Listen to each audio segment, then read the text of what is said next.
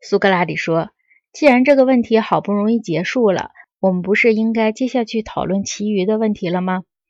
问题包括我们国家制度的救助者如何产生，也就是通过什么学习和训练产生，以及他们将分别在什么年龄上着手学习每一门功课。”阿德曼托斯说：“是的，必须讨论这些问题。”苏格拉底说：“我在前面故意规避了娶妇生子和任命统治者这个难题。”因为我知道完全绝对的真理会引起记恨，并且很难实现。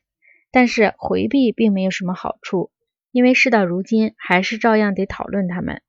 妇女儿童的问题已经处置了，关于统治者的问题，可以说要再从头讨论起。如果你还记得的话，我们曾经说过，当他们被放在苦和乐中考验的时候，他们必须证明自己是爱国的，并且。必须证明，无论是遭受困难，还是恐怖，或是其他任何变故时，都不改变自己的爱国心。不能坚持这一点的，必须排斥。经受得住任何考验而不变的，像真金不怕烈火那样的人，必须任命为统治者，让他生时得到尊荣，死后得到褒奖。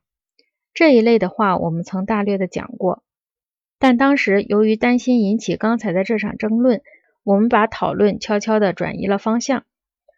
阿德曼托斯说：“你说的完全是真的，我记得。”苏格拉底说：“我的朋友，我们当时没有敢像现在这样大胆地说出这些话。